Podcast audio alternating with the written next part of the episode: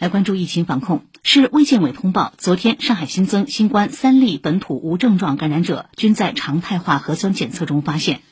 感染者一，女，二十一岁，临时居住于浦东新区陆家嘴街道浦东南路一千零八十八号，为近期来沪人员。流行病学调查显示，其活动轨迹除居住地外，主要涉及商城路三百五十七号 CityGo 欢阁酒店、商城路三百五十七号古月楼万有集市店。浦城路一百六十二号上海烟草集团烟酒专卖店，浦东南路一千零七十八号一楼喜事多便利店。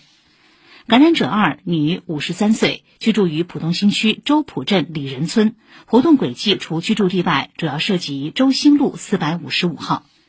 感染者三，男，六十二岁，居住于徐汇区斜土路街道日辉二村，活动轨迹除居住地外，主要涉及徐汇区医学院路十七号龙群集市、零陵路八十四号华氏大药房、静安区南京西路八百一十八号七楼顺丰大酒店。截至昨天十六点，共排查到这三例阳性感染者在沪密切接触者三百九十三人，均已落实隔离管控。其中一百八十人核酸检测结果为阴性，其余正在检测中。累计已筛查相关人员七万八千六百六十七人，核酸检测结果均为阴性。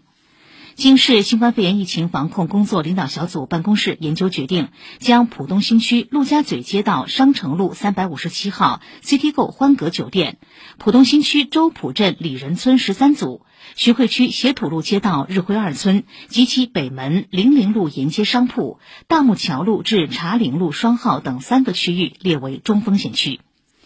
此外，徐汇区昨天发布公告。十月二十八号，接外区协查通报，有一核酸异常人员涉及徐汇区相关轨迹。为有效遏制疫情传播风险，如市民在十月二十六号十八点到二十八号十八点到访过徐汇区汾阳路 One Class，请立即停止流动，向所在区村委和单位或所住宾馆报备，并根据区域疫情风险等级，按照疫情防控相关要求，配合落实隔离管理措施。